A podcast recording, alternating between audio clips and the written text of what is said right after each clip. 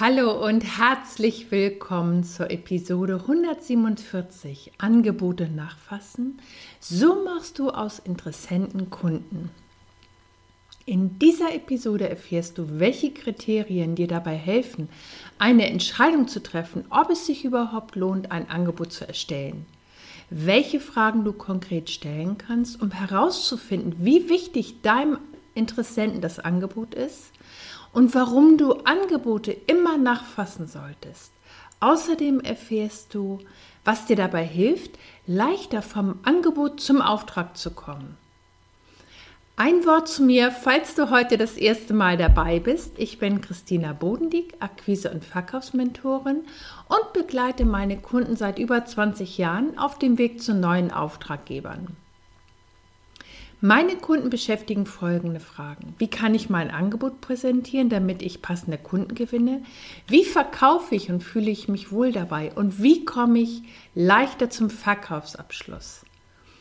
So, lass uns einfach starten jetzt mit der Episode 147. Möchtest du auch am liebsten Juhu schreien, wenn ein Interessent dir vielleicht eine Mail schickt oder du telefonierst mit ihm und er sagt dir, er möchte ein Angebot von dir? Vielleicht denkst du ja auch, super, dann habe ich den Auftrag so gut wie in der Tasche.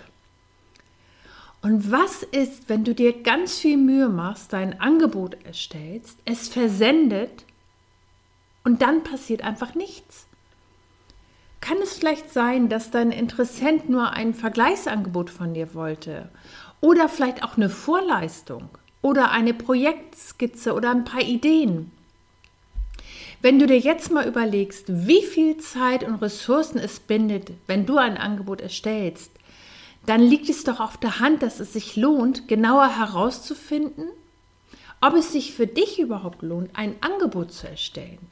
Und deswegen möchte ich dir jetzt gerne ein paar, Kriterien mit an die Hand geben, dass du dir selber dein eigenes Raster erstellen kannst, damit du, wenn du die nächste Anfrage bekommst, auch wirklich sicher bist, dass sich das oder die Angebotserstellung für dich lohnt und vor allen Dingen, wie du dann vom Angebot leichter zum Auftrag kommst.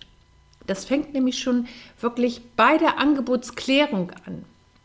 Also die erste Empfehlung, die ich dir geben möchte, finde heraus, was dein Kunde wirklich braucht. Du kannst ihn fragen, was genau er mit deiner Unterstützung lösen möchte oder welches Ziel er erreichen möchte. Was ich dir auch empfehle, ist zu erfragen, ob es einen bestimmten Budgetrahmen gibt und auch wer den Auftrag überhaupt erteilen darf und wer noch an der Entscheidung beteiligt ist. Weiterhin kann es total hilfreich und wertvoll sein, wenn du weißt, wer noch anbietet dass du dir ungefähr ein Bild machen kannst, äh, wer, welche Wettbewerber vielleicht mit im Rennen sind. Je mehr Klarheit du über diese Situation hast, desto eher kannst du für dich abwägen, macht es Sinn, ein Angebot zu erstellen.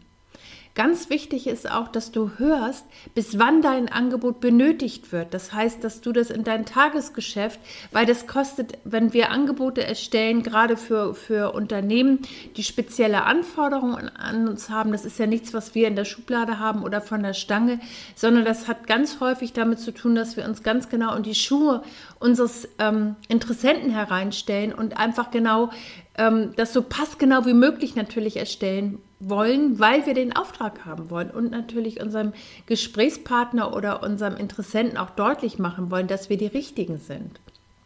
Deswegen ist es ganz entscheidend und wichtig für dich, für deine Tages- oder auch Wochenplanung, dass du genau weißt, bis wann dein Angebot benötigt wird. Und ein weiterer Blickpunkt, der auch noch ganz, ganz wichtig ist, damit du für dich gut in deinem eigenen Flow äh, bleiben kannst, wann wird entschieden? weil diese Fragen helfen dir dabei herauszufinden, einerseits, wie wichtig äh, deinem Interessenten dein Angebot überhaupt ist, außerdem klärst du die Rahmenbedingungen und klärst gleichzeitig den Bedarf deines Kunden, weil das gibt dir die ideale Grundlage, dass du dein Angebot als Lösung für deinen Kunden präsentieren und auch formulieren kannst natürlich. Und ich empfehle dir Folgendes. Ich hatte vor kurzem eine Anfrage, die äh, schriftlich erfolgte und ähm, ich empfehle dir immer, ähm, persönlich nachzufassen. Also wirklich, äh, ich rufe zum Beispiel immer, wenn ich eine Anfrage habe, immer noch mal an, um genau herauszuhören, um vielleicht noch ein, zwei mehr Informationen zu hören. Und gleichzeitig stärkst du dadurch schon die Verbindung zu deinem Gesprächspartner. Weil du zeigst Interesse, das ist der eine Blickpunkt, und du bekommst wichtige Informationen im O-Ton. Und die kannst du wunderbar für deine Angebotserstellung nutzen. Und ein weiterer Vorteil ist natürlich, du lernst deinen potenziellen Auftraggeber schon ein bisschen kennen und kannst so eine, so eine Verbindung aufbauen. Und dann kommen wir nämlich zum nächsten Schritt. Und zwar ganz entscheidend ist, ich hatte das ja eingangs erzählt, stell dir vor, du, du erstellst dein Angebot, steckst da unheimlich viel Mühe und äh, ähm, ja, natürlich auch äh, viel von dir rein, viel Hoffnung. Du willst natürlich den Auftrag haben. Und stell dir vor, du schickst es ab und, und du tust dann nichts mehr. Und dann passiert nichts. Du wartest einen Tag, du wartest zwei Tage, du wartest drei Tage, eine Woche. Und, und was macht das mit dir und deiner Energie? Deswegen ist es so wichtig, dass du wirklich für deine Angebote, die du jetzt zukünftig erstellst, dir immer einen Zeitrahmen mit reinnimmst, dass du wirklich nachfährst. Und das ist ein gezielter Nachfassanruf. Du erhöhst deine Auftragschancen um ein Vielfaches.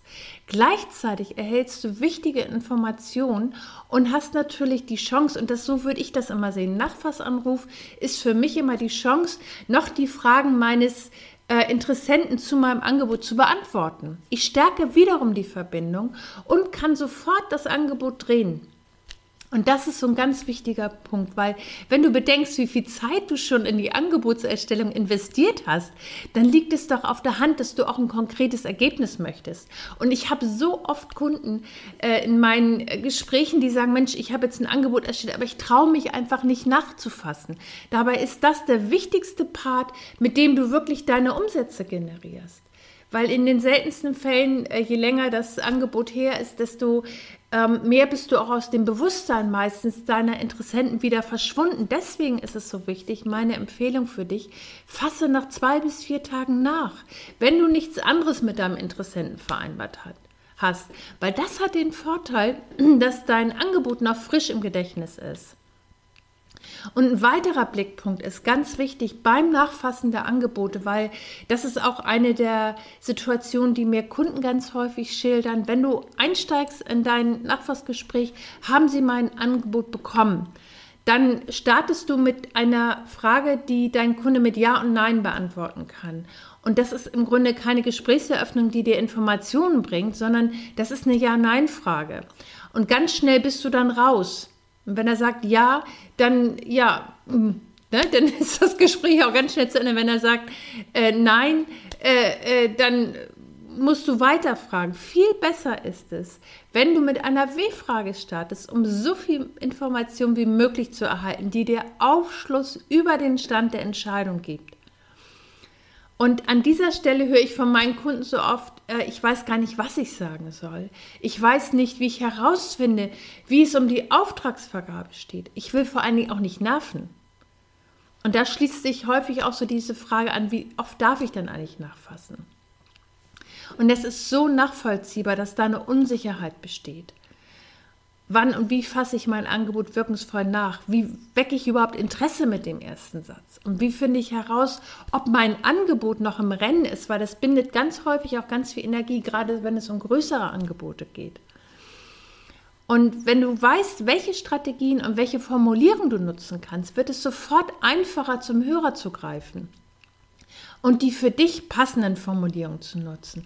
Ich möchte das jetzt gern für dich nochmal zu, zusammenfassen also bevor du viel Zeit investierst, dein Angebot erstellst, finde im Vorfeld heraus, ob es sich lohnt.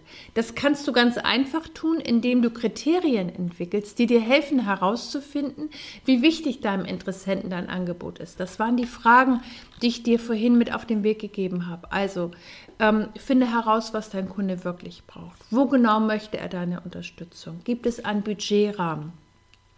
Welches Ziel möchte dein Kunde mit deiner Unterstützung erreichen? Wer darf den Auftrag erteilen? Wer ist noch entscheidungsbefugt oder wer ist noch an der Entscheidung beteiligt? Wer bietet noch an? Bis wann wird ein Angebot benötigt und wann wird entschieden? Weil diese ähm, Fragen geben dir einfach den Rahmen vor und das sind wertvolle Kriterien. Du kannst dir einfach ein Raster erstellen, das es dir ab sofort einfacher macht, überhaupt eine Entscheidung zu treffen, lohnt sich das Angebot zu erstellen oder nicht.